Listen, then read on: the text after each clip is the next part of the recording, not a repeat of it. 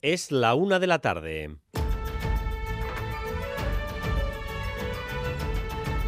Crónica de Euskadi con Dani Álvarez.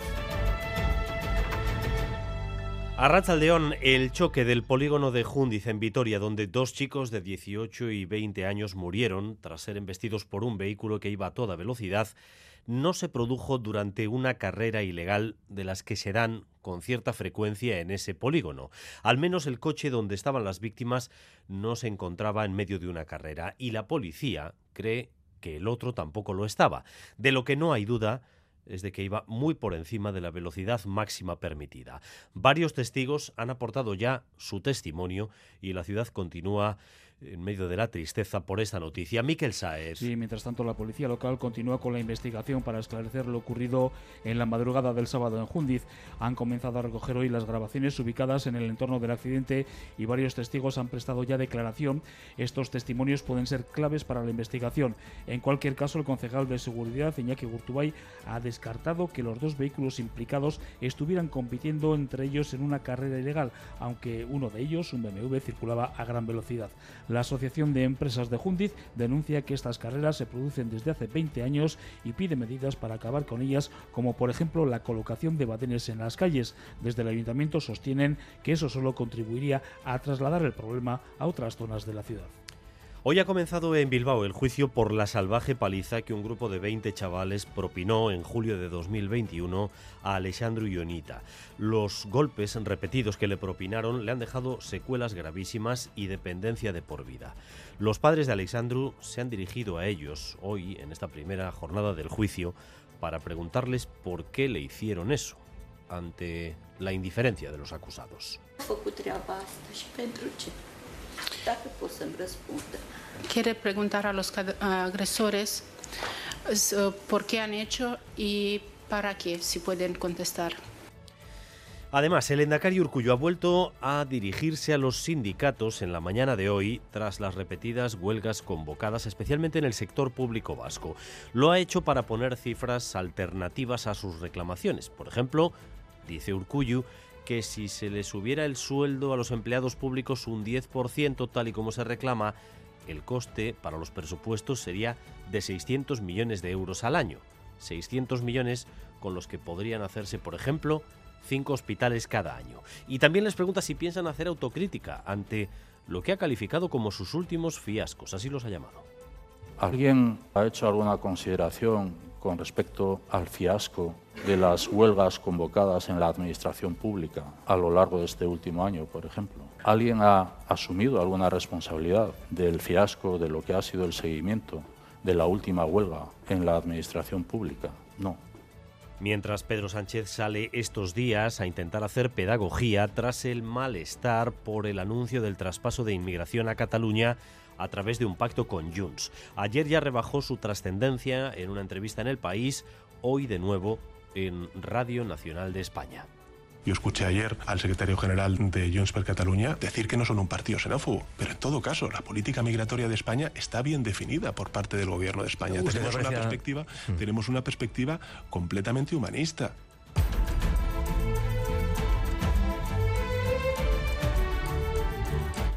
A cuatro días para la tamborrada está en las conversaciones la petición del grupo ecologista Eguzki a las sociedades gastronómicas que renuncien a incluir en los menús uno de sus platos típicos, las angulas. Además, varios cocineros de renombre han decidido en los últimos meses retirarlas de sus menús por la delicada situación de la especie. De momento, los que suelen comprar angulas parece que siguen comprando estos días. Y los anguleros aseguran que la situación de la especie no es tan crítica. Lo comentaba hace unos minutos aquí en Radio Euskadi Unai Aguirre, presidente de la Asociación de Anguleros del País Vasco. La realidad no es tan crítica. En el 2009 la tasa de repoblación era de 2,5 millones. Entre el 2010 y hasta el día de hoy la tasa de repoblación ha sido de 30 millones anuales. Y teniendo en cuenta que el ciclo de la vida es de 10 años, se empieza a notar la mejoría. Y este lunes arranca en los Estados Unidos la carrera hacia las elecciones presidenciales de noviembre, con los famosos caucus de Iowa. Donald Trump regresa y parte otra vez como favorito en unas votaciones que van a estar marcadas por el frío, Óscar Pérez. Con temperaturas de entre 20 y 30 grados bajo cero, el Estado del Medio Oeste celebró hoy las primeras votaciones dentro del proceso de primarias del Partido Republicano. Junto al frío, el voto de los evangelistas puede ser determinante en la victoria de Trump, que deberá ser contundente para mantener sus expectativas. El expresidente pedía ayer a sus votantes que no se queden en casa.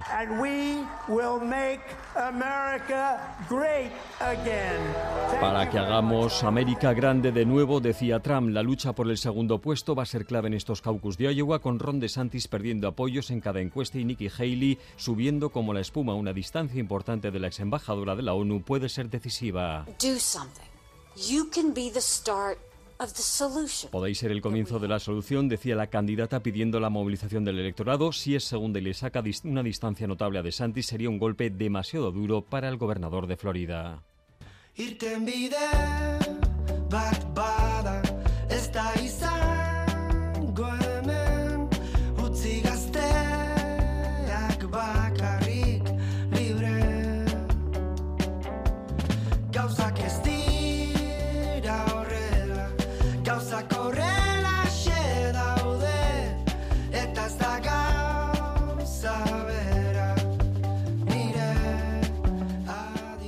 esta es otra de las noticias del día. Esta medianoche sin previo aviso, se ha publicado en las plataformas digitales el nuevo trabajo de Gorka Urbizu. Así era Bat es el título de esta nueva colección de canciones que son el inicio de una nueva etapa para el que fuera el líder de Berry Charrac.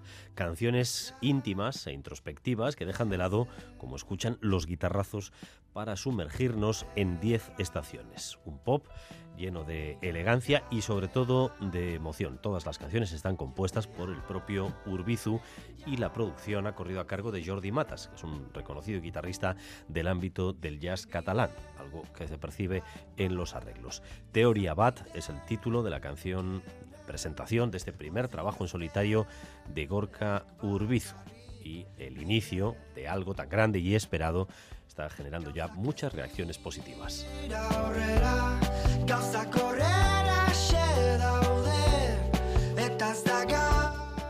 Y además, lo destacado del deporte en la jornada de hoy con César Pérez Gazola. León César. Arrachaldeón Dani, en fútbol, la Copa es la protagonista esta semana con dos eh, derbis en el horizonte en los octavos de final. Mañana en San Mamés, Bilbao, Athletic eh, Deportivo La Vez, en dos equipos que llegan en dinámica positiva en este inicio de año. Y el miércoles en Iruña, en el Sadar, Osasuna Real Sociedad, dos conjuntos que quieren pasar página de sus últimos partidos, del derbi de San Mamés eh, del sábado los Donos Tierras y los navarros de la semifinal de la Supercopa de Arabia contra el Barça de hace cuatro días. Y en pelota, hoy partido decisivo en el Winter Series de esta punta de Garnica, undécima jornada. Mimbiel con problemas en el hombro deja su puesto al zaguero navarro Rubén Bailo, que hará pareja con Eric Mendizábal. Se van a medir, hablar ni del Río. A estos, hablar en Yayulen del Río les vale con hacer un set para meterse en semifinales. En cuanto al tráfico, retenciones ahora mismo en la avanzada Vizcaya 637 por un vehículo que se encuentra averiado entre Leyoa y Erandio. El coche ocupa un carril en sentido Bilbao y el tráfico es por tanto lento en esa zona, carretera de la avanzada entre Leyoa y Erandio en sentido hacia Bilbao. En cuanto al tiempo, tenemos un día gris y lluvioso, especialmente en la vertiente cantábrica, con temperaturas, eso sí, elevadas, bastante más elevadas que las de la semana pasada, que pueden superar incluso hoy los 15 grados. Hay 13 en Bilbao, 12 en Donostia y en Bayona, 10 en Gasteiz y 9 en Iruña. Gracias un día más por elegir Radio Euskadi y Radio Vitoria para informarse. Raúl González y Joseba Urruela se encargan de la dirección técnica, María Cereceda de la coordinación. Crónica de Euskadi con Dani Álvarez. La una de la tarde y ocho minutos, poco a poco vamos teniendo algo más de luz y de información en torno al accidente, trágico accidente en el polígono de Jundiz en Vitoria-Gasteiz, registrado este fin de semana que le costó la vida a dos chicos de 18 y 20 años y nos dejó además otro más herido grave ahora mismo ingresado en la UCI.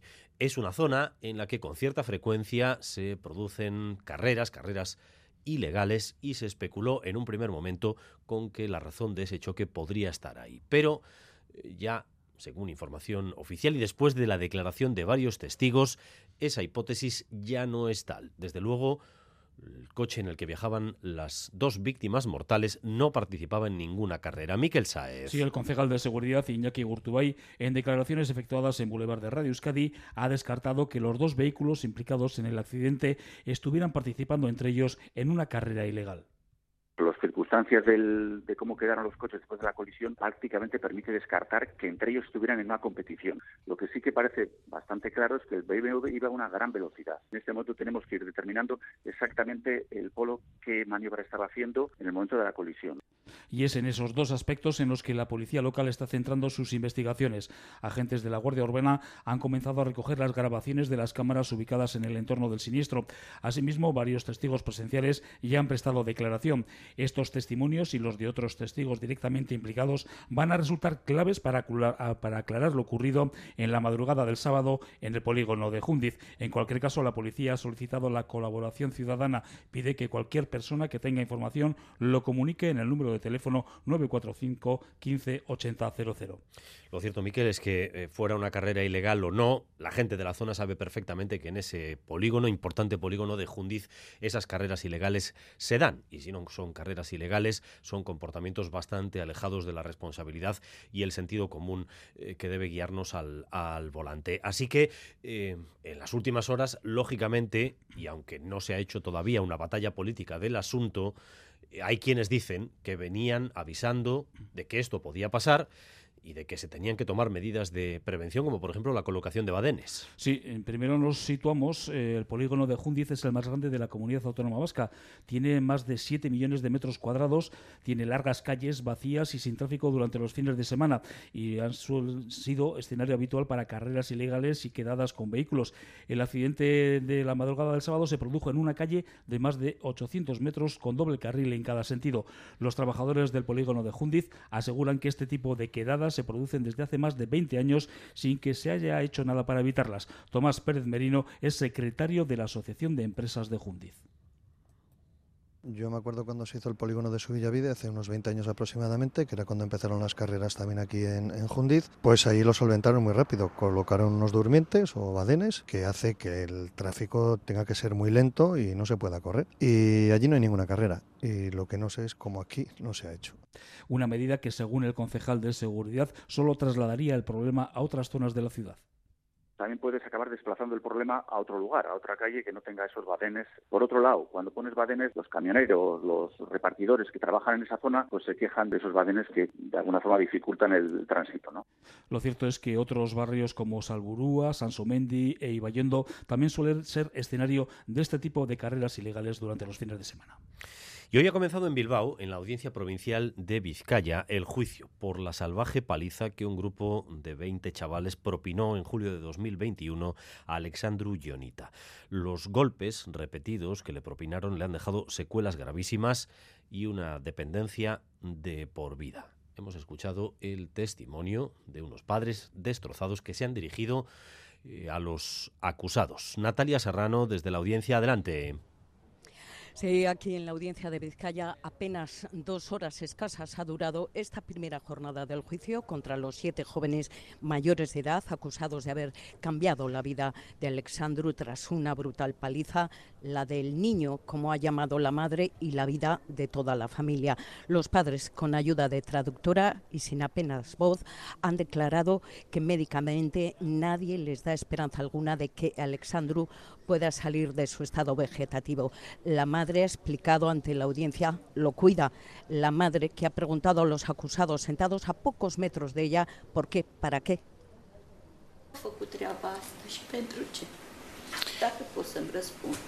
Quiere preguntar a los agresores eh, por qué han hecho y para qué, si pueden contestar y en la declaración posterior de cinco de los siete acusados, dos se han negado a hacerlo, respuestas erráticas y monosílabos. No, no recuerdo, todos llegaron solos, han descrito a Morevieta o en compañía de algún amigo, porque han dicho no forman parte de ninguna banda, como ha querido preguntar en todo momento la abogada de la familia. La verdad que no, pero no sé, me supongo que sería algo que estaría ahí por el parque, no sé, tirar un palo de una rama de un árbol, yo qué sé, no sé, la verdad. Ninguno reconoce haber intervenido en la paliza y cuando la fiscal les ha preguntado en todo momento por su intervención en esa paliza, porque antes habíamos visionado un vídeo de los hechos, decían que no recuerdan, pero insistían en que no pertenecen a la banda de los Koala. ¿Conoce usted a los hermanos Koala? ¿Sabe a lo que me refiero cuando digo hermanos Koala? Sí. ¿Los conoce? Sí. Sí, ¿de qué? De pequeño era, era como parte del grupo, pero era un grupo de WhatsApp que quedábamos para jugar a fútbol, para salir de fiesta y así. La Fiscalía pide 14 años y 8 meses eh, de prisión por tentativa de homicidio. La abogada de la familia de Alexandru pide la prisión permanente revisable, la máxima. Hoy, primera jornada del juicio, tan solo la primera, quedan ocho más, en donde está previsto que hasta 60 agentes de policía declaren. Aquella brutal paliza que hoy se juzga llegó a ser grabada incluso por los agresores. Todo ocurrió en julio de 2021. Vamos a recordar los hechos con Xavier Madariaga. Sí, una veintena de personas participó en la paliza que dejó a Alexandru en cama. Todo fue en un parque de Zornoza. Allí, un grupo de hombres de entre 15 y 38 años golpearon hasta dejar inconsciente a Alexandru. Uno de los menores grabó esa paliza que llevaron a cabo con palos. Recibió además puñetazos y patadas que le causaron heridas muy graves. Así lo contamos en los informativos de Radio Euskadi. Tremenda agresión de un grupo de jóvenes que intentó linchar en la madrugada del domingo a otro joven. Cuatro días después de la paliza, Lemoa, de donde es vecino Alexandru, salía a la calle a protestar. En silencio, centenares de personas decían basta. Tolerancia cero contra estas actitudes. Es que esto es que pone los pelos de punta. Muy fuerte.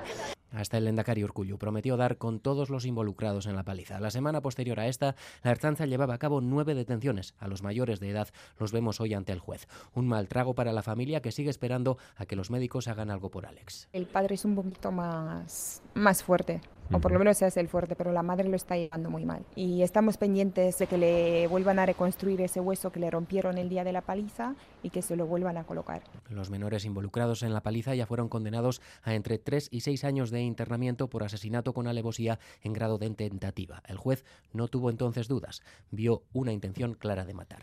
La una de la tarde y 17 minutos, una noticia de última hora que afecta a Osakidecha y a la escasez de profesionales en el ámbito médico. Porque después de que se hayan hecho las variaciones legales de los últimos meses, Osakidecha acaba de comunicar que comienza la contratación de profesionales sanitarios extracomunitarios. Irache Ruiz. Los inscritos en las listas de contratación temporal son ya un centenar, 20 de ellos poseen el título homologado, clave para que puedan formalizar su contrato, y seis de ellos ya están trabajando. Los primeros en incorporarse son médicos de familia, facultativos de cirugía general, radio, reumatología y urología. Osakidecha informa de que estos cubrirán las plazas desiertas por falta de profesionales estatales o europeos y siempre en las mismas condiciones. La novedad es que ya no se tiene en cuenta la procedencia, la nacionalidad de los médicos y enfermeras. Recordemos que para ello se modificó la Ley de Salud Pública, que ahora ampara la contratación de extracomunitarios, constatada la necesidad objetiva y urgente de cobertura en numerosas categorías. Además, el Gobierno español se ha comprometido a transferirle a la cual la homologación de los títulos extranjeros. Se estima que en Euskadi, solo en la atención primaria hay unos 200 puestos vacantes, falta personal en medio centenar de especialidades. Pues hay que esa confirmación hace escasos minutos por parte de Osakidecha. Comienza ya la contratación de profesionales extracomunitarios. Hoy, además, el Endacay Urcullo ha vuelto a dirigirse a los sindicatos vascos tras las repetidas huelgas convocadas especialmente en el sector público. Lo ha hecho eh, con varios dardos, por ejemplo, cifrando lo que supondría para las arcas públicas la reclamación de una subida salarial generalizada de un 10% o preguntándoles también si tienen pensado hacer algún tipo de autocrítica por sus últimas convocatorias que según el Endacari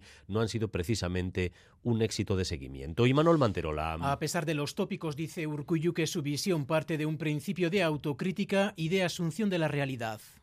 Es cierto, la ciudadanía vasca, como en todo el mundo, ha perdido poder adquisitivo. Las crisis conllevan peajes que debemos pagar de manera directa o indirecta nos guste o no. Es fundamental aceptar este hecho. De la misma forma que hay que asumir, según el Endacari, que no todo se puede solucionar a golpe de presupuesto público. No se pueden cargar sobre el presupuesto público todos nuestros problemas, necesidades o prioridades. Quien promete sin límite, quien afirma que todo es posible, está jugando con el futuro de nuestra sociedad. Es una actitud irresponsable y egoísta. Urcuyo cifra, por ejemplo, en 600 millones de euros el coste de una subida salarial del 10% a todos los funcionarios, el equivalente a cinco hospitales o 73 institutos. Peticiones, dice, fuera de la realidad que atribuye a la oposición y a unos sindicatos, insiste, en el cuanto peor mejor, aunque Urcuyo considera que la estrategia no está teniendo el éxito esperado. ¿Alguien ha hecho alguna consideración con respecto al fiasco de las huelgas convocadas en la administración pública a lo largo de este último año, por ejemplo? No y ha defendido el diálogo que asegura ha practicado durante las tres legislaturas, las dos primeras sin mayoría absoluta y aún así sacando una ley al mes. Se quedan cuatro o cinco pendientes de aquí a final de legislatura, aunque ha desvinculado su aprobación con la fecha de las elecciones que ha evitado concretar. La próxima huelga que tenemos en el horizonte es la que afecta a la enseñanza concertada. Hoy ha estado aquí en Radio Euskadi el secretario general de la UGT en Euskadi, Raúl Arza espera que la patronal de la concertada mueva ficha en la reunión que van a mantener mañana y se puedan, por tanto, desconvocar las 10 jornadas de huelga que hay previstas en el sector. Además, se ha mostrado satisfecho con la última subida del salario mínimo anunciada el pasado viernes. Blanca 10. Raúl Arza no se ha mostrado muy optimista ante el encuentro que van a mantener mañana en el Consejo de Relaciones Laborales, la patronal y los sindicatos de la enseñanza concertada. Están convocados 10 días de huelga y acordar algunos avances podría permitir seguir con el diálogo.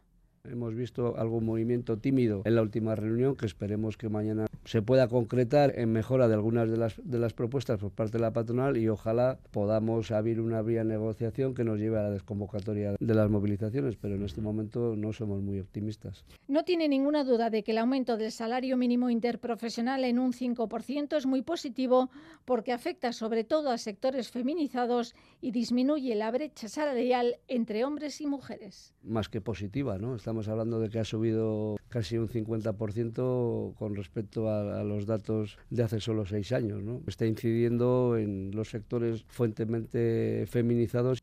El secretario general de UGT Euskadi, Raúl Arza, se ha mostrado satisfecho por haber conseguido que las pensiones hayan aumentado el año pasado un 8,5% y este 2024 un 3,8%. Por cierto, que el Ayuntamiento de Bermeo ha pedido que se aclare lo sucedido este pasado fin de semana. Una mujer falleció en el pueblo mientras dos de las ambulancias de urgencias estaban fuera de servicio tras haber sufrido un sabotaje. Se da la circunstancia de que este, el pasado día 8 hay convocados 15 días de huelga en el transporte sanitario para pedir precisamente mejoras salariales, Blanca. El consistorio bermeano ha reclamado a la empresa de servicios de ambulancias una explicación sobre lo ocurrido tras la muerte de una mujer en su domicilio después del sabotaje de los vehículos que se encargaban de cubrir las urgencias.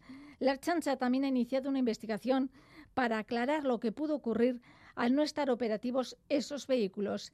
El secretario general de UGT Euskadi, Raúl Arza, ha señalado en Boulevard que rechazan este tipo de acciones, pero ha querido separar lo ocurrido con las reivindicaciones de los trabajadores de las ambulancias. Nosotros no lo sabemos, eh, habrá que hacer una investigación y nosotros lo que sí eh, exigiremos es que si se detecta que tiene que algún trabajador o trabajadora de las ambulancias tiene que ver con eso, pues tendrá que ponerse a disposición de la justicia y que se den los pasos para aclarar ese, ese tema. ¿no? Nosotros lo que no queremos es que esto se convierta en una cortina de humo para una reivindicación justa las jornadas de huelga del sector de las ambulancias comenzaron en octubre pasado para pedir que los trabajadores de servicios subcontratados sean homologados a los de Osakidecha.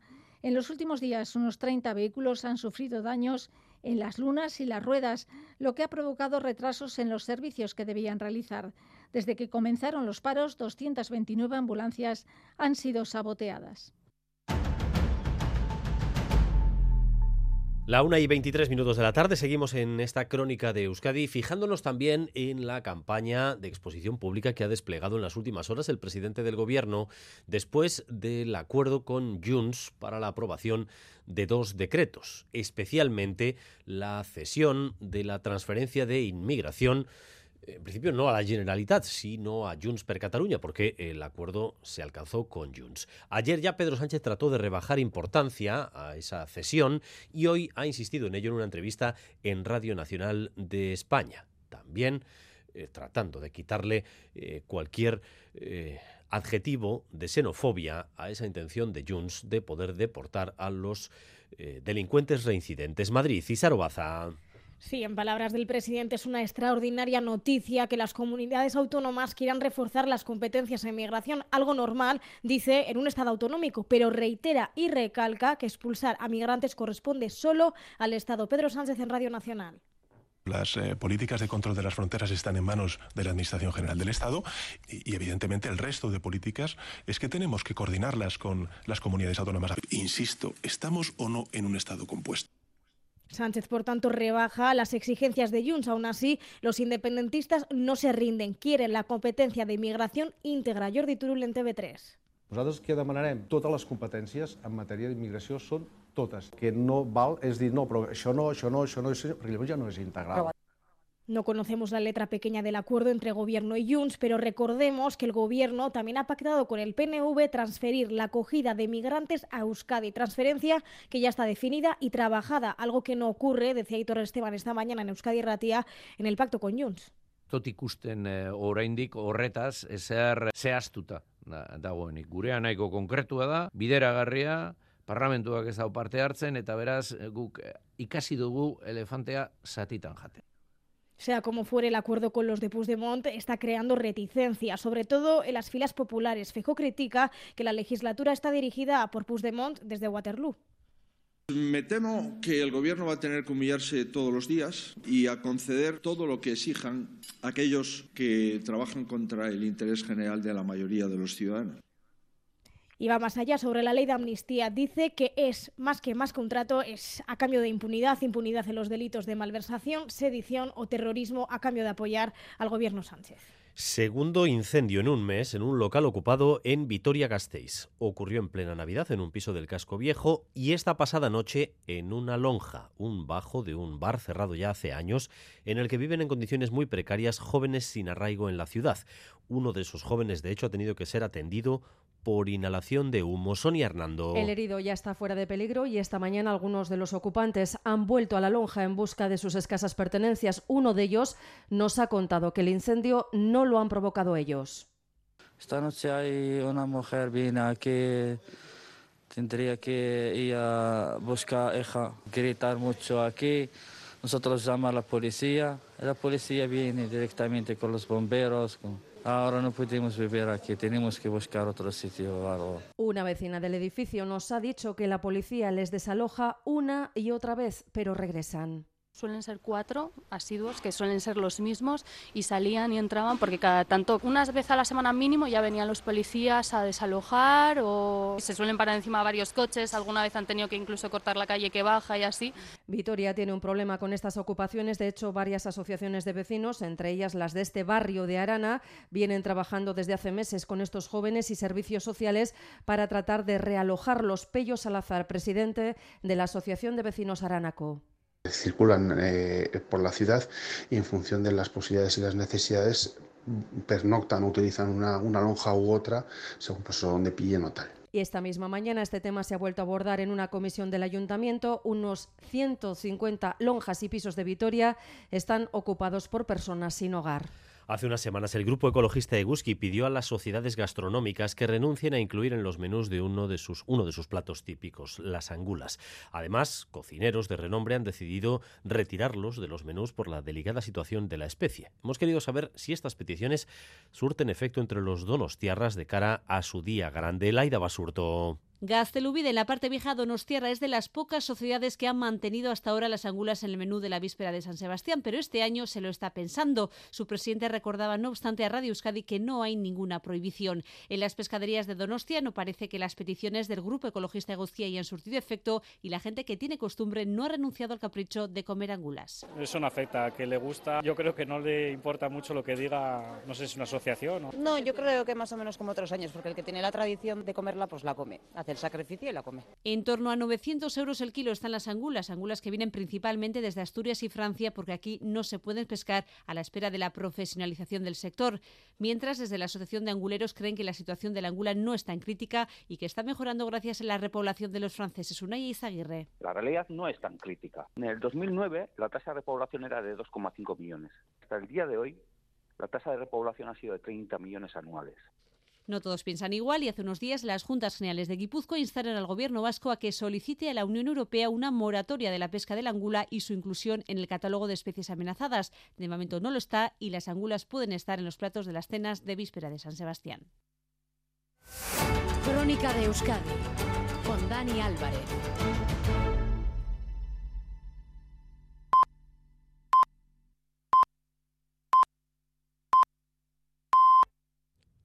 La una y media de la tarde. Seguimos en Crónica de Euskadi.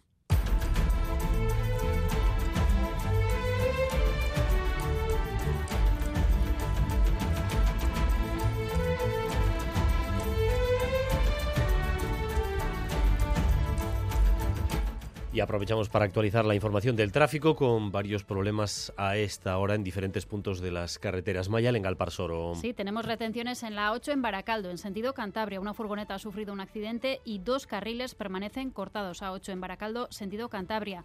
Retenciones también en la 8 a la altura de Basurto, en Bilbao, en sentido Donostia, por el accidente de un coche. Otro accidente con retenciones en la carretera de la Avanzada, a la altura del Eroski de Leyoa, nos dicen, en sentido Bilbao. Y precaución también en la Nacional 1 en Tolosa, sentido Gasteiz. Dos coches accidentados ocupan uno de los carriles. Y la previsión del tiempo para las próximas horas. Euskalmete, Gusquiña y Turrioz, Arrachaldeón. Arrachaldeón, durante la tarde el viento se fijará del oeste y las lluvias podrían ser más frecuentes, especialmente en la vertiente cantábrica. Por la noche el viento volverá a soplar del suroeste y las precipitaciones irán remitiendo. La nubosidad seguirá siendo abundante y compacta y las temperaturas altas para la época, con máximas entre los 14 y los 18 grados. Y mañana subirán todavía más las temperaturas diurnas debido al viento de componente sur que irá adquiriendo fuerza a lo largo del día. Y a partir de las 2 y cuarto aquí en Radio Euskadi, Quirola al día, la información deportiva que va a avanzarnos ya César Pérez de Cazola. Zarrachaldeón, César. Arrachaldeón, Dani, en fútbol, la Copa es la gran protagonista esta semana con dos derbis en el horizonte más cercano en los octavos de final. Mañana en Samamés, mañana martes en Bilbao, Athletic Deportivo Alavés. Dos equipos que llegan, el de Valverde, de Luis García Plaza, en dinámica muy positiva en este comienzo de 2024 y el miércoles en Iruña, en el Sadar, Osasuna Real Sociedad. Dos conjuntos estos que quieren pasar página de sus eh, últimos encuentros del derby de Samamés del sábado, los Dimanol y los Navarros, el equipo de Arrasate de la semifinal de la Supercopa de Arabia contra el Barça del pasado jueves de hace cuatro días. En el glorioso no podrá jugar Abde mañana en Bilbao, lo acaba de confirmar Luis García Plaza en Ibaya, un técnico que ha dicho que el partido más importante de la semana para ellos es el de Liga del viernes, visita a Mendizorroza el Cádiz. Luis García Plaza. Entonces, utilizar a toda la plantilla y a los que menos están participando, como lo hicimos el año pasado y como lo, hemos hecho hasta ahora este año. A no ser que, lo que digo, que no hubiera dos partidos, o el, el partido del Cádiz hubiera sido sábado, hubiera sido domingo. Pero jugamos martes a viernes.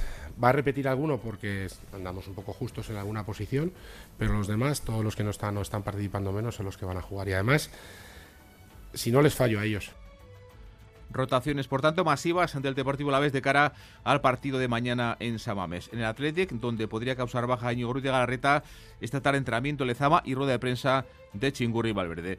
Y el Atlético femenino y la Real Sociedad se han clasificado para cuartos de final de la Copa de la Reina. Estarán, por tanto, los dos equipos el jueves en el sorteo. Las bilbaínas ya ante 22.000 personas ganaban en Samamés 1-0 al Madrid Club de Fútbol. Un gol de Naikari al comienzo del choque daba a las rojiblancas el pase a cuartos. Samamés sigue disfrutando con el Athletic. David Andar es el técnico de las Leonas. Hemos sabido sufrir, hemos sabido ser un equipo competitivo, que es eh, por donde tenemos que empezar a, a, crecer como equipo. Y hoy estoy muy contento por ellas, muy feliz por ellas y, y por la gente que ha venido a vernos, que, que, ha sido un ambiente espectacular, un ambiente único, irrepetible. Cuando vine aquí sabía que era un club muy, muy especial, que el fútbol femenino aquí es un valor añadido, que, que lo vivimos y, y lo vive el club con, con una, de una manera muy especial y única y, y, hoy nos lo han hecho saber. ¿no? Ha venido muchísima gente y, y, el gran mérito de haber pasado la eliminatoria ha sido suya. La temporada pasada, la Atlético llegó a semifinales, ya están en cuartos. Por cierto que la jugadora rojiblanca Sara Ortega ha renovado su contrato hasta el año 2026 con el club bilbaíno. Menos problemas para estar en cuartos se tuvo la Real Sociedad. Las donostiarras ganaban, goleaban 4-1 en Huelva al Sporting en su estreno en la Copa, una competición que motiva mucho tras el título de hace cinco años por parte de la Real. Natalia Arroyo. Estamos en cuartos, que es lo que, eh, lo que queríamos al final, avanzar cuanto más mejor en esta competición bonita que, que, que, estamos jugando, dentro del relato de lo que es la liga, pues bueno, tener esa ilusión de, avanzar rondas y, ver hasta dónde podemos llegar en este otro título que está en juego, pues era lo que veníamos a hacer y hemos cumplido. Creo que, salimos satisfechas justamente por eso. En pelota, hoy partido decisivo en el Winter Series de Cesta Punta de Garnica, undécima jornada. Minbiel con problemas en el hombro deja su puesto hoy al zaguero navarro Rubén Bailo, que hará pareja con Eric Mendizábal. Se van a medir a Olaran y Julen del Río. A esto les vale con hacer un set para meterse en semifinales. Julen del Río habla del cambio de la pareja rival, el hecho de que entre Rubén Bailo en lugar de Minbiel. Si son pelotares distintos, Minbiel y, y Bailo. Eh, creo que Bailo pues cubre un poquito más de cancha, Minbiel igual levanta un poco más de revés, pero a estas alturas pues ya sabemos cómo, cómo jugar. Yo creo que es muy importante quitarle, quitarle a Eric y, atrasar mucho la pelota. Guernica tiene muchos huecos y, aprovechar en ese sentido. Eh, Jan y yo jugar juntos y, y cuando nos toque atacar pues aprovecharlo. Y el Rally Dakar, en la octava etapa, victoria en motos del piloto argentino Kevin Benavides, sigue el líder Ricky Brabeck, el norteamericano, cuando quedan ya solo cuatro etapas para el final del rally en Arabia. En coches, eh, hoy Carlos Sainz ha dado un paso más hacia la victoria final. El piloto madrileño ha distanciado a su gran rival, a Sebastián Loeb, en 25 minutos.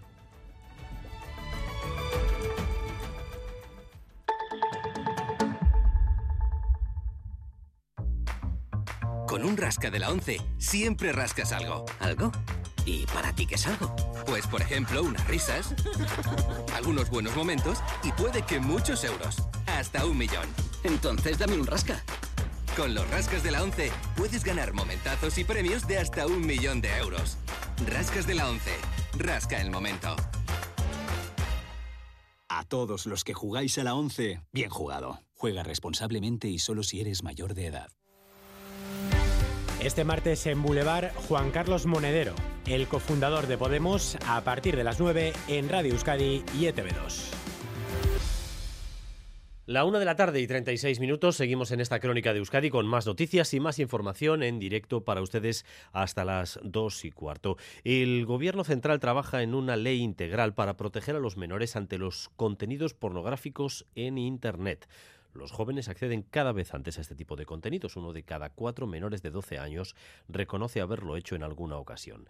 Ante la vulnerabilidad que puede suponer el porno, el Gobierno pide el apoyo de todos los partidos y agentes sociales para sacar adelante esta ley integral, Xavi Segovia. Casi el 60% de los jóvenes menores de 18 años reconoce consumir porno de manera recurrente a través de Internet y un 25% de los menores de 12 años haberlo hecho en alguna ocasión. Son dos de los datos facilitados por el Gobierno central ante una realidad que el presidente Pedro Sánchez califica de epidemia.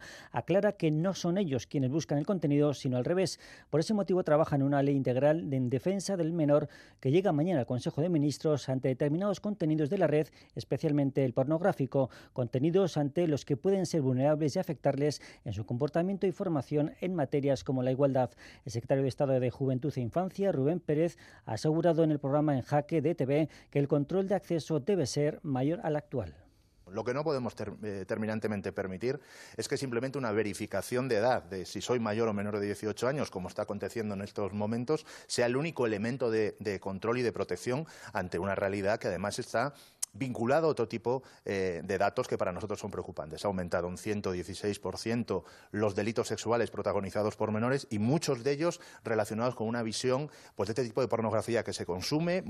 Se estudia que estos contenidos cuenten con un sistema de verificación para lo que se trabaja ya de manera interministerial y con 50 expertos para controlar su acceso con una ley integral, un plan educativo y la adaptación de los dispositivos tecnológicos, entre otras medidas. Y desde hoy ya saben que no se pueden llevar patinetes eléctricos en tren, metro, tranvía, ni tampoco en las líneas de autobuses que cubre Euskotren.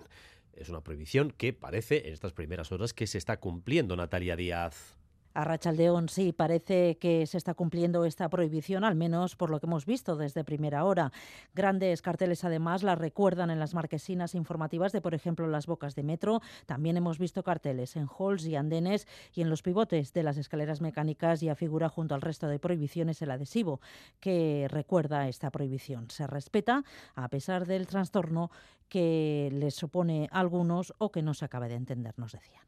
No entiendo muy bien por qué lo han quitado. Entiendo que puedan llegar a estorbar porque abulta mucho, pero no sé. Sé que pueden, he escuchado que pueden explotar y tal, pero tampoco creo que sea necesario prohibirlos. no creo que sea habitual que pase. vamos. Bueno, recordar que desde hoy no se puede acceder ni con el patinete eléctrico ni siquiera en una mochila, en el metro, ningún tren o bus de Euskotren, tampoco en los tranvías de Bilbao y Gasteiz. En Renfe, de hecho, se prohíbe desde hace más de un mes. Sí se puede, en cambio, todavía en los autobuses que unen las capitales. Desde Vitoria a Bilbao. Sí. ¿Y no has tenido ningún problema en traer el patinete? No. La multa es de mínimo 150 euros. 20 minutos para llegar a las 2 de la tarde. Ha llegado el gran día. Esta casa estrena esta noche en ETV2 El Conquist. Sus protagonistas se han pasado esta mañana por Boulevard y nos han dado un pequeño aperitivo de lo que nos espera en esta edición revival. Xavier Madariaga. Sí, este promete ser el conquistador de los conquistadores. Vuelve el Conquist verdadero. Solo en ETV2. Dicen que ha sido muy duro para producir y también para los participantes. Un Dream Team de conquistadores famosos que en la Patagonia, donde todo empezó hace 20 años, se han dado cuenta de lo que vale un peine. Algunos de ellos habían estado en el Caribe y han estado ahora en la Patagonia y se han dado cuenta de cuál es el Conquist verdadero. Por concursantes que no quede y por capitanes tampoco. El Conquist recupera a sus pata negra. Eres como Pues sois unas putas ladillas todos. Una cojonera. Exactamente, sí. Te querías quedarte bien, pero comiendo. Oye, eh, habla con ellos, conmigo no hables, ¿eh? Corta y Juanito, que lo han disfrutado tanto o más como lo que nos van a hacer disfrutar al resto. Se han liado la manta a la cabeza, yo creo que les hemos metido una inyección de vida, de adrenalina pura. Lo que nos ha pasado a nosotros les ha pasado a ellos y creo que lo han disfrutado más que nunca. ¿Y quiénes van a estar con ellos? Pues no esperéis que os lo contemos en esta crónica porque Alonso y su equipo no sueltan prenda. Ese que te estás imaginando, ese que la lió, ese que es un crack, van a estar. ¡Ahí vamos! ¡Dale un poquito! El conquistador del fin del mundo. Estreno esta noche en E ETV2.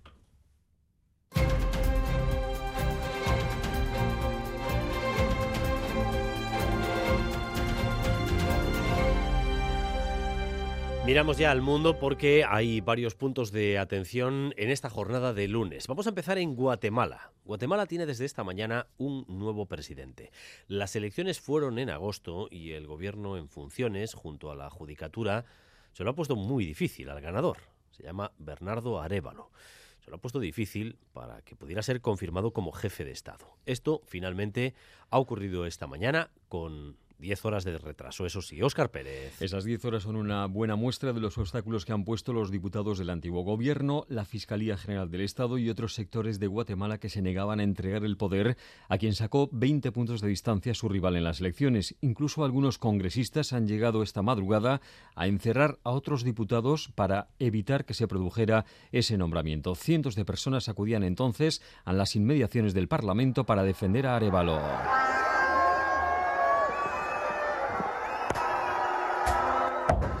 La jura y toma de posesión se producía finalmente a las 12 y 20 de la noche, hora local, 7 y 20 de la mañana en Euskadi.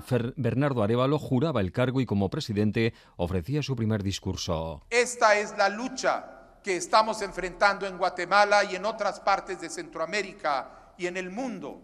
Se están librando batallas contra nuevas y antiguas formas de autoritarismo que limitan las aspiraciones de los pueblos y traicionan su soberanía. El ya presidente guatemalteco aseguraba que su gobierno y él mismo van a hacer frente a ese nuevo autoritarismo. Arevalo también ha tenido palabras de agradecimiento para un sector concreto de Guatemala. Me detendré a expresar mi agradecimiento personal y nuestro agradecimiento como nación a los líderes ancestrales indígenas por su valiente lucha por la democracia y su papel destacado en movilizar El respaldo de los líderes indígenas ha sido fundamental en la victoria electoral y posterior defensa de su toma de posesión como presidente. Ayer mismo los tribunales ratificaron la suspensión del partido político de Arevalo, así que pese a ser presidente habrá que ver los obstáculos que le van a poner ahora para gobernar a este sociólogo progresista que hizo de la lucha contra la corrupción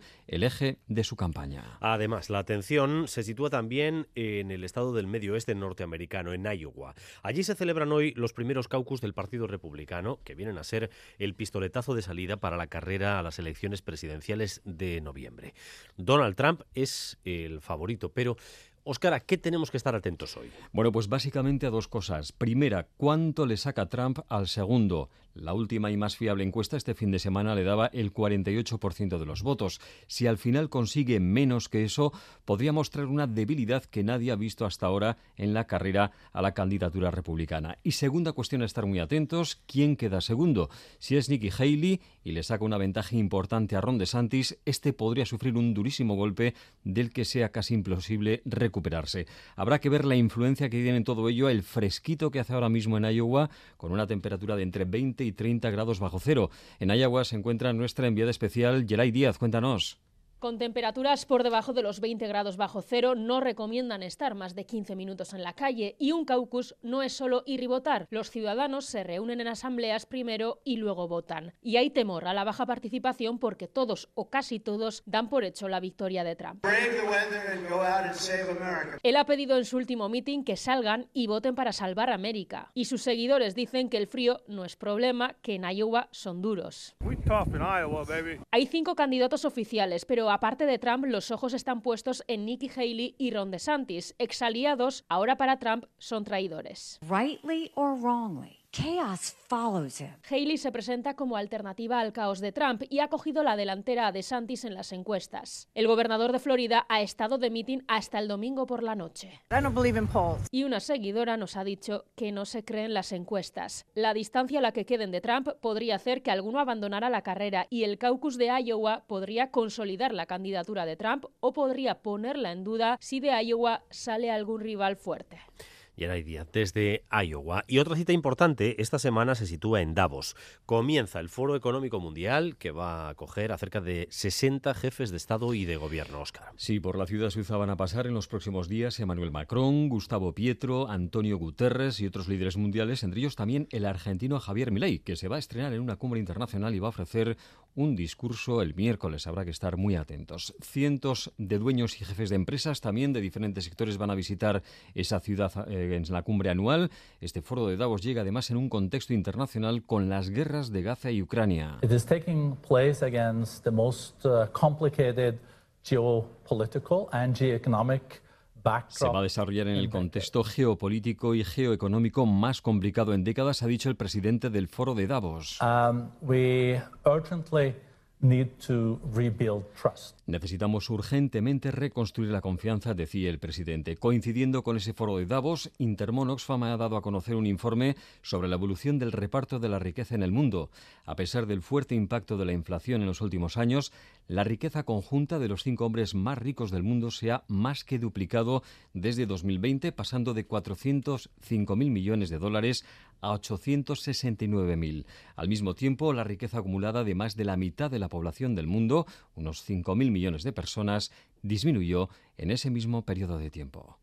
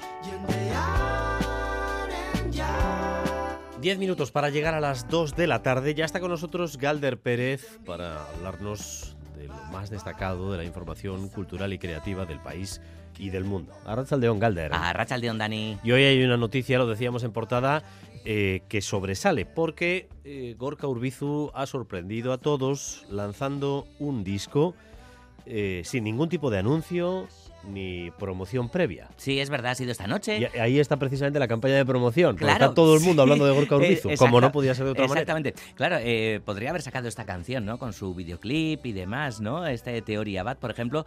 Pero lo que Gorka ha hecho es sacar el álbum completito, de golpe, y sin previo aviso, el fin de semana se intuía algo porque Gorka tampoco es que ponga muchos posts y demás en Instagram y ponía un par de posts solo con una imagen negra Mm. Con lo cual, bueno, pues ahí sí que está creando un poquito de, expectativa, ¿no? De, misterio, ¿no? Que, vendrá. Algo viene, algo viene. Algo viene. Eh, mucha gente decía, vuelven ver y tal. Eso, pues, eh, desde luego se veía complicadísimo. Pero decían, eh, podría ser Peiremans, podría ser Catamalo y demás. Bueno, había mucha especulación entre seguidoras, seguidores. Y al final ha sido este Asier Abad, 10 canciones. Que no es la vuelta de Berry. Ni siquiera se le parece. No es la vuelta de Berry, no se le parece. Mira, hemos citado Catamalo y Peiremans y sí podría tener un poquito de, ambas, tanto de, Catamalo como, como de Peiremans.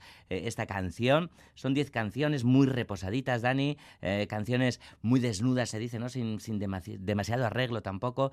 Eh, lo que impera es la voz de Gorka. se ha trabajado en las 10 canciones, en la parte, la parte musical, también las letras, em, la producción. lo decías también en portada antes, es de Jordi Matas es guitarrista de Cataluña, en el mundo del jazz es muy conocido, especialmente, especialmente allí. Ha tocado también el bajo en, el disco, ha habido tres baterías, eh, en las canciones. Gorka, por supuesto, a la guitarra y a la voz. No sé, aquí ya especulamos un poquito. ¿Será formato trío el, directo de, de Gorka Orbizu? No lo sé, no tenemos ni idea. A ver si, a ver si pronto sabemos más. Algo ya sabrás tú, ya sabrás Yo sé algo que esto, sí te puedo contar. Eh, la próxima cita, eh, o la primera cita, la primera aparición pública de Gorka Urbizu será pasado mañana, miércoles, en su pueblo, en su localidad, en Lecumberri, con sus seguidoras, con sus seguidores, pero también el equipo de, de Gastea estará con él, nuestro compañero Xavi Doncel, y podremos verlo en directo en eitv.eus.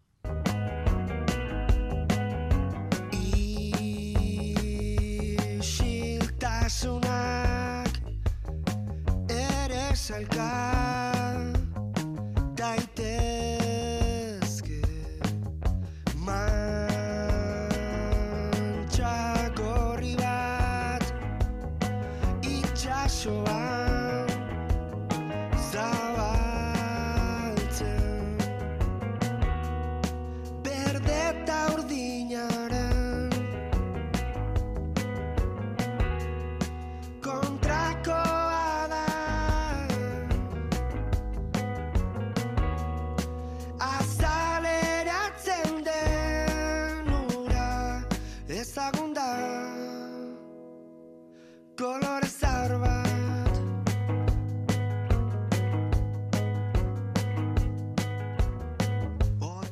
Era uno de los grandes enigmas. ¿Qué va a hacer Gorka Urbizu después de Berry Charrac, después de esa enorme trayectoria internacional con una gira de despedida masiva en 2019? Había mucha expectación para ver cómo canalizaba ese instinto musical porque llevaba prácticamente 25 años en ese emblemático grupo, ¿no? Sí, sí, con, el rock como bandera, ¿no? Desde luego.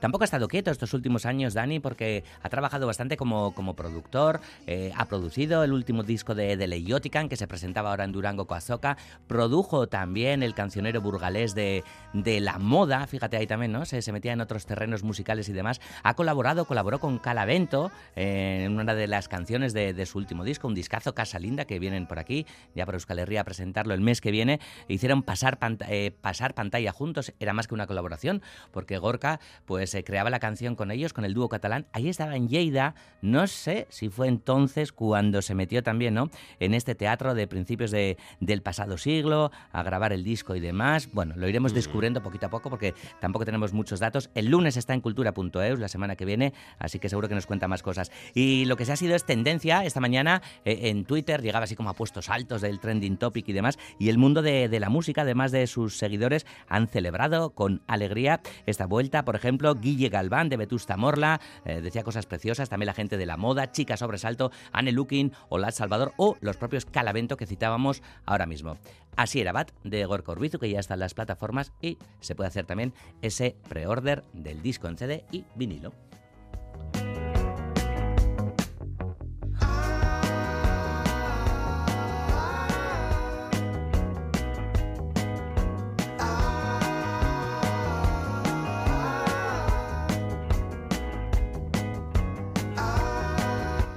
Pues a las 3 y 5 en cultura.eu sonarán algunos de los temas. Seguro que muchos de ustedes todavía no han tenido tiempo de dar una escucha con calma al, al disco y los, eh, los comentarios, ¿no? Los primeros comentarios al respecto, después de tanta expectación, pues todo el mundo quiere tener su, su opinión. Así que Galder les enseña el, el camino. Pero, pero no es el último protagonista del, del, día ni tampoco el único, porque el miércoles se publica La Seca, la nueva novela de Chani Rodríguez que llega eh, tras el éxito de Los Últimos Románticos, que fue ganadora del Premio Euskadi de Literatura. Efectivamente, y en unas semanas, por cierto, Dani, comienza el rodaje de Los Últimos Románticos. Bueno, esta semana La Seca, que cuenta la historia de Nuria, regresa al pueblo en el que ha pasado los veranos de su infancia, eh, un lugar eh, con la extracción de, del corcho en ese espacio natural protegido de, de Andalucía como forma de vida y durante esa estancia pues va a asistir al conflicto entre dos formas de entender el futuro, representadas por la población local que busca nuevas maneras de ganarse la vida ante el avance de la seca, esa enfermedad que acaba con los alcornoques y por otro lado estarían los veraneantes procedentes de la ciudad. La relación entre Nuria y su madre, el carácter inconformista de la protagonista presa de mal augurio y un antiguo amor de verano en un medio rural en crisis debido al cambio climático son las bases de esta nueva novela de Chani Rodríguez. Así lo ha explicado esta mañana en Boulevard. Ella llega muy mal a esas vacaciones, ha cuidado de su madre. La madre ha estado enferma y ella ha seguido trabajando con sus frustraciones y además la convivencia no siempre es fácil y las relaciones madre-hija son complicadas. Nuria cree que la madre es una carga para ella y que siempre lo va a ser porque la madre depende de ella. Ella ya la ha escrito como el guion de la película completo a la madre, cree que la vida de su madre va a ser de una manera, pero en un momento dado la madre hace algo que ella no se esperaba y que la descuadra completamente. Euskal Herri nerea ezin zaitut maite. Baina nun biziko naizu gandik aparte. Anaien arpegian begirada hotza Iñaki Beovide, fundador del grupo de teatro Yarray de la discográfica Herri Gogoa, ha fallecido a la edad de 89 años. Sí, Euskal Chale y comprometido con, con, la cultura vasca participó en muchas cosas, pero por ejemplo también en la creación de Euskal Televista y fue académico correspondiente de Euskal Chandía. En 2011 recibía el premio Arguisayola de la Feria de Durango por haber impulsado en la década de los 60 la nueva canción vasca. Sobre la discográfica Herri Gogoa y de los comienzos de ETV decía lo siguiente minutos antes de recibir este Arguisayola. Estaba todo por hacer. Entonces, el campo era tan grande que era fácil hacerlo, también viéndolo por un lado, porque había muchas posibilidades de hacerlo y sobre todo había un mundo muy especial, es que todo el mundo echaba una mano. Entonces no había enemigos por ninguna parte. Teníamos alguno que otro allí por Madrid cuando lo quisimos registrar, pero no, nos fuimos para adelante y llegamos hasta donde llegamos. A los 14 años ya nos cansamos por un lado y otro lado estaba, es que creíamos que hacía falta que la televisión también fuese en euskera, que no lo era entonces, claro.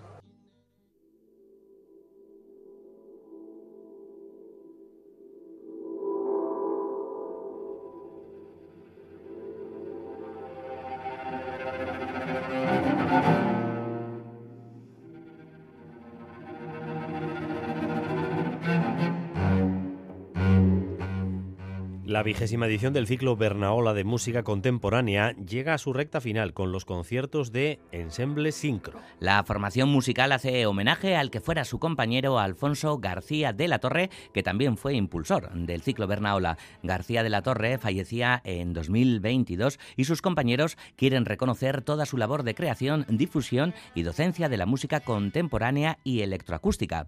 Ensemble Sincro, tras su concierto de Gasteiz, estará hoy en Bilbao. Y Manuel Martínez coordinador del mismo, resume el repertorio. Se trata de un programa homenaje Alfonso García de la Torre, compuesto por eh, obras propias de Alfonso y obras encargadas a compositores cercanos para su estreno en, este homenaje. Tenemos también tres obras nuevas de Marian Gutiérrez, de Francisco Ibáñez, Paco, profesor de- del conservatorio conocido por todos, y de Suriñe Fernández de Guerra Navarrena. Son obras eh, a solo, solo con electrónica. Tenemos la flauta, el clarinete y el saxofón y el violonchelo junto con electrónica.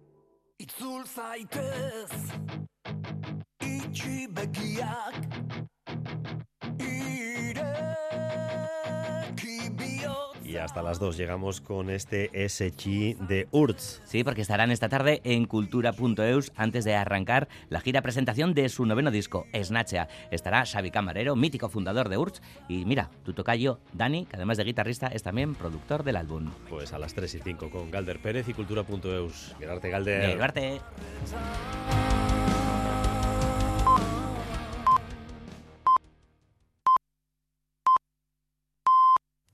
Son las 2 de la tarde.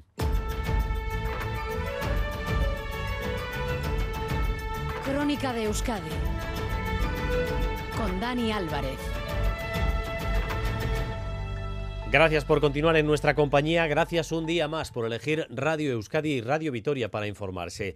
Durante los próximos 15 minutos vamos a tratar de resumir para ustedes lo esencial de la información de esta jornada de lunes, en un instante en el que se están dando varios problemas simultáneos en diferentes puntos de las carreteras, eh, de los que les vamos a dar cuenta con Mayalen Galparsoro. Mayalen. Sí, siguen las retenciones, sobre todo en la 8 en Baracaldo, en sentido Cantabria. Una furgoneta ha sufrido un accidente y dos carriles permanecen cortados. Se está trabajando ya para la limpieza de la calzada y siguen las retenciones, como decimos, que afectan incluso al puente de Rontegui.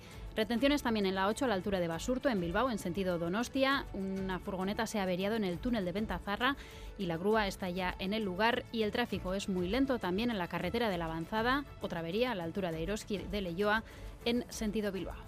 Tenemos nuevos datos sobre el choque del polígono de Jundiz en Vitoria, donde dos chicos de 18 y 20 años murieron tras ser embestidos por un vehículo a toda velocidad.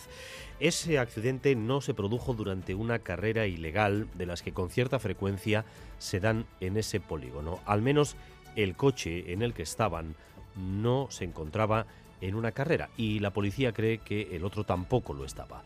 De lo que no hay duda es que el coche que embistió al Volkswagen Polo iba muy por encima de la velocidad máxima permitida. Varios testigos han dado ya declaración ante los policías. Miquel Saez, adelante. Ni el coche en el que se encontraban los dos jóvenes fallecidos ni el vehículo que colisionó contra él se encontraban participando en una carrera ilegal. Así lo ha asegurado el concejal de seguridad Iñaki Gurtubay. Las circunstancias de cómo quedaron los coches después de la colisión prácticamente permite descartar que entre ellos estuvieran en una competición. Lo que sí que parece bastante claro es que el BMW iba a una gran velocidad. En este momento tenemos que ir determinando exactamente el polo qué maniobra estaba haciendo en el momento de la colisión. Un extremo que acaba de corroborar un amigo de Cristian, uno de los dos jóvenes muertos en el accidente, en declaraciones a Euskal Televista.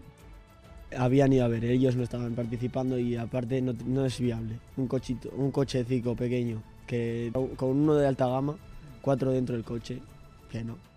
La policía local prosigue con sus investigaciones. Esta mañana ha comenzado a recopilar las imágenes grabadas por las cámaras del entorno y varios testigos han prestado ya declaración. Las personas que trabajan en el polígono de Jundiz aseguran que esas carreras ilegales se producen desde hace más de 20 años sin que se haya hecho nada para evitarlas. Tomás Pérez, secretario de la Asociación de Empresas de Jundiz. Yo me acuerdo cuando se hizo el polígono de Subillavide, hace unos 20 años aproximadamente, que era cuando empezaron las carreras también aquí en, Jundiz, pues ahí lo solventaron muy rápido. Colocaron unos durmientes o badenes que hace que el tráfico tenga que ser muy lento y no se pueda correr. Y allí no hay ninguna carrera. Y lo que no sé es cómo aquí no se ha hecho. Una medida que, según los responsables municipales, solo trasladaría el problema a otras zonas de la ciudad. Y hoy en la Audiencia Provincial de Vizcaya ha comenzado el juicio por la salvaje paliza que un grupo de 20 chavales propinó en 2021 a Alexandru Ionita. Los golpes repetidos que le propinaron le han dejado secuelas gravísimas y dependencia de por vida. En esta primera sesión hemos escuchado a los padres de Alexandru dirigirse a los acusados para preguntarles por qué, por qué lo hicieron ante la indiferencia de los aludidos. Natalia Serrano. Sí, los padres de Alexandru, sin apenas voz y con ayuda de traductora, han declarado en la sala que ningún médico les da esperanza alguna de que su hijo pueda salir del estado de dependencia total en el que se encuentra desde los hechos. La madre ha explicado en su declaración cómo lo cuida y al terminar, cuando la presidenta de sala le ha preguntado si quería decir algo más, la madre preguntaba a los acusados sentados apenas a unos metros, ¿por qué? ¿Para qué? Făcut treaba asta și pentru ce? Dacă pot să-mi răspundă. Quiere preguntar a los agresores uh, por qué han hecho y para qué, si pueden contestar.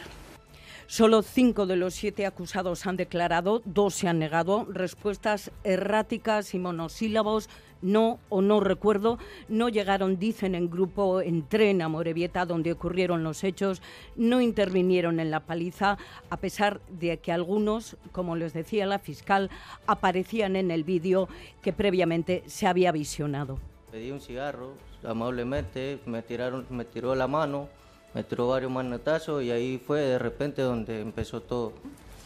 ¿Usted eh, a continuación no agredió, agredió a Alex? ¿Le llegó a increpar y a empujar? No, ¿Llegó a forcejear con Alex? no, ¿Le llegó, ¿Le llegó a golpear en el abdomen? no, no, me, no recuerdo la verdad. Estaba muy borracho. Vale, entonces no recuerda. O sea, usted, según pide el, el trabajo y se va, ya no recuerda más. Dicen que no pertenecen a un grupo organizado, como ha insistido en preguntar la abogada de la familia, los cuales, ha dicho uno de ellos, solo son un grupo de WhatsApp para quedar y jugar al fútbol.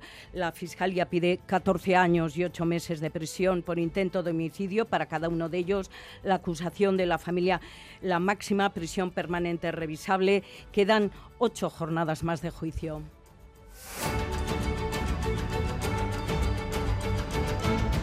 Dos de la tarde y cinco minutos, tres noticias que tienen que ver con Osakidecha. La primera de ellas es que Osakidecha ha contratado ya a los seis primeros profesionales extracomunitarios. Irache Ruiz. Sí, Euskadi tiene déficit de personal en medio centenar de especialidades. Para poder contratar a médicos y enfermeras de fuera de la Unión Europea, se modificó la ley de salud pública. Son ya un centenar los que se han inscrito en la bolsa de contratación temporal.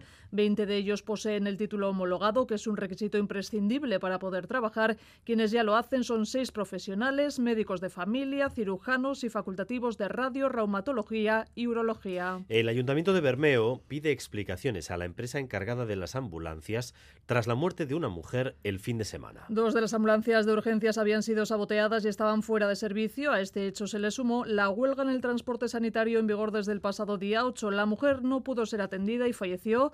Ahora el consistorio le pide a la empresa responsable una explicación. Por su parte, la Ertzaintza ha iniciado una investigación para aclarar lo ocurrido con los vehículos. En los últimos días, una treintena de ambulancias han sufrido sabotajes. Josué Coreca, consejero de Seguridad.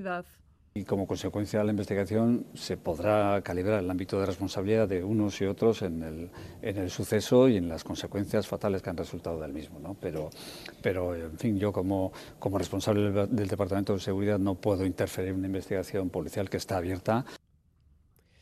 Y los sindicatos van a denunciar la falta de médicos en Laudio y en esa comarca después de que haya fallecido un vecino de 42 años cuando no había ningún médico en el punto de atención más cercano, Irache. Sí, se llamaba David, tenía 42 años, acudió el viernes por la noche al ambulatorio del audio aquejado de un comienzo de infarto. Las enfermeras y el celador del centro le atendieron de inmediato y solicitaron ayuda urgente. La UBI móvil llegó en siete minutos. Fue tarde porque el paciente ya había fallecido. Los sindicatos denunciarán la falta de personal con una concentración mañana a mediodía frente al centro de atención continuada de la localidad alavesa. Precisamente a los sindicatos se ha vuelto a dirigir el Endacari Urcuyu esta mañana, tras las repetidas huelgas convocadas especialmente en el sector público.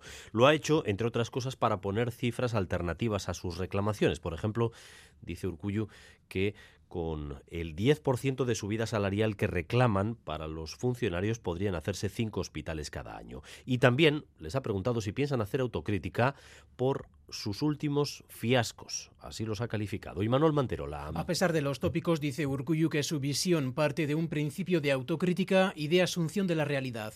Es cierto, la ciudadanía vasca, como en todo el mundo, ha perdido poder adquisitivo. Las crisis conllevan peajes que debemos pagar de manera directa o indirecta, nos guste o no. Es fundamental aceptar este hecho. De la misma forma que hay que asumir, según el Endacari, que no todo se puede solucionar a golpe de presupuesto público. No se pueden cargar sobre el presupuesto público todos nuestros problemas, necesidades o prioridades. Quien promete sin límite, quien afirma que todo es posible, está jugando con el futuro de nuestra sociedad. Es una actitud irresponsable y egoísta. Habla de peticiones fuera de la realidad que atribuye a la oposición y a unos sindicatos insiste embarcados en el cuanto peor mejor, aunque Urcullu considera que la estrategia no está teniendo el éxito esperado, habla de fiasco. ¿Alguien ha hecho alguna consideración con respecto al fiasco de las huelgas convocadas en la administración pública a lo largo de este último año, por ejemplo? No. Y ha defendido el diálogo que asegura ha practicado durante las tres legislaturas, las dos primeras sin mayoría absoluta y aún así con una producción legislativa al ritmo de una ley al mes. Segundo incendio en un mes en un local ocupado en Vitoria-Gasteiz. Ocurrió el primero en plena Navidad en un piso del casco viejo y ahora, esta pasada noche, en una lonja, en un bajo de un bar cerrado ya hace años, en el que desde hace tiempo viven en condiciones precarias jóvenes sin arraigo en la ciudad. Uno de esos jóvenes ha tenido que ser, de hecho, atendido por inhalación de humo. Sonia Hernando. Aunque ya está fuera de peligro, esta mañana algunos de los ocupantes de esa lonja ya habían vuelto a ella en busca de sus escasas pertenencias. Ahora tendrán que buscar otro lugar para vivir. Ahora no podemos vivir aquí, tenemos que buscar otro sitio o algo. Nos han contado también que el incendio no lo han provocado ellos. Una mujer viene aquí, tendría que ir a buscar hija, gritar mucho aquí. Nosotros llamamos a la policía. Las causas están investigando. Una vecina del mismo edificio nos ha dicho que la policía les desalojaba una y otra vez, pero siempre regresaban. Suelen ser cuatro asiduos, que suelen ser los mismos, y salían y entraban porque cada tanto, unas veces a la semana mínimo, ya venían los policías a desalojar o se suelen parar encima varios coches, alguna vez han tenido que incluso cortar la calle que baja y así. Vitoria tiene un problema con estas ocupaciones, de hecho asociaciones de varios barrios de la ciudad trabajan desde hace meses con estos jóvenes y servicios sociales para tratar de buscar soluciones. Unos 150 inmuebles entre lonjas y pisos están ocupados por personas sin hogar. Se acerca el día de San Sebastián con sus suculentas cenas y comidas. Hace unas semanas, el grupo ecologista Eguzki pidió a las sociedades gastronómicas que renunciaran a incluir en los menús uno de sus platos típicos, las angulas. Varios cocineros de renombre han decidido en los últimos meses retirarlos también de sus platos por la delicada situación de la especie. Y hemos querido saber hoy si estas peticiones han surtido efecto entre los donostiarras de cara a su día grande. Laida Basurto. Gaztelubide, en la parte vieja Donostierra, es de las pocas sociedades que han mantenido hasta ahora las angulas en el menú de la víspera de San Sebastián, pero este año se lo está pensando. Su presidente recordaba, no obstante, a Radio Euskadi que no hay ninguna prohibición. En las pescaderías de Donostia no parece que las peticiones del Grupo Ecologista Eguzquia hayan surtido efecto y la gente que tiene costumbre no ha renunciado al capricho de comer angulas. Eso no afecta, a que le gusta. Yo creo que no le importa mucho lo que diga, no sé si es una asociación o... No, yo creo que más o menos como otros años, porque el que tiene la tradición de comerla, pues la come el sacrificio y la come. En torno a 900 euros el kilo están las angulas, angulas que vienen principalmente desde Asturias y Francia porque aquí no se pueden pescar a la espera de la profesionalización del sector.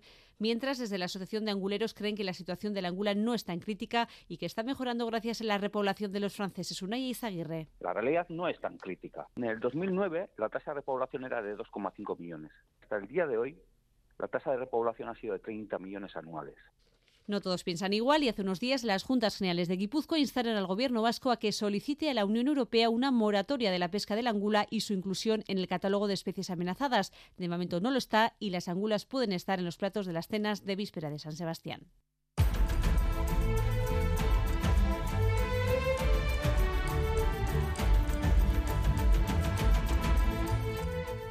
Recta final de edición, también fijándonos en el tráfico una vez más con esos problemas que están ocasionando atascos en varios puntos ahora mismo. Maya Lengalparsoro. Sí, siguen las retenciones en la 8 en Baracaldo, en sentido Cantabria. Recordamos que una furgoneta ha sufrido un accidente y dos carriles permanecen cortados. Se está trabajando en la limpieza de la calzada. Siguen las retenciones que afectan también al puente de Rontegui. Retenciones también en la 8 a la altura de Basurto, en Bilbao, en sentido Donostia. Un vehículo se ha averiado en el túnel de Ventazarra y la grúa está ya en el lugar. Y el tráfico es muy lento también en la carretera de la avanzada, otra avería a la altura del Eroski de Leyoa en sentido Bilbao. Y la previsión del tiempo para las próximas horas, Euskalmeta, Rachaldeón. A Rachaldeón, durante la tarde el viento se fijará del oeste y las lluvias podrían ser más frecuentes, especialmente en la vertiente cantábrica. Por la noche el viento volverá a soplar del suroeste y las precipitaciones irán remitiendo. La nubosidad seguirá siendo abundante y compacta y las temperaturas altas para la época, con máximas entre los 14 y los 18 grados. Y mañana subirán todavía más las temperaturas diurnas debido al viento de componente sur que irá adquiriendo fuerza a lo largo del día. Hasta aquí esta crónica de Euskadi, hora y cuarto de información en directo para ustedes con Raúl González y Joseba Urruela en la dirección técnica y María Cereceda en la coordinación. La información continúa cada hora en punto y a partir de las 7 con Arancha García en una nueva edición de Gambara. Besterik ez, zaindu eskerrik asko. Crónica de Euskadi con Dani Álvarez.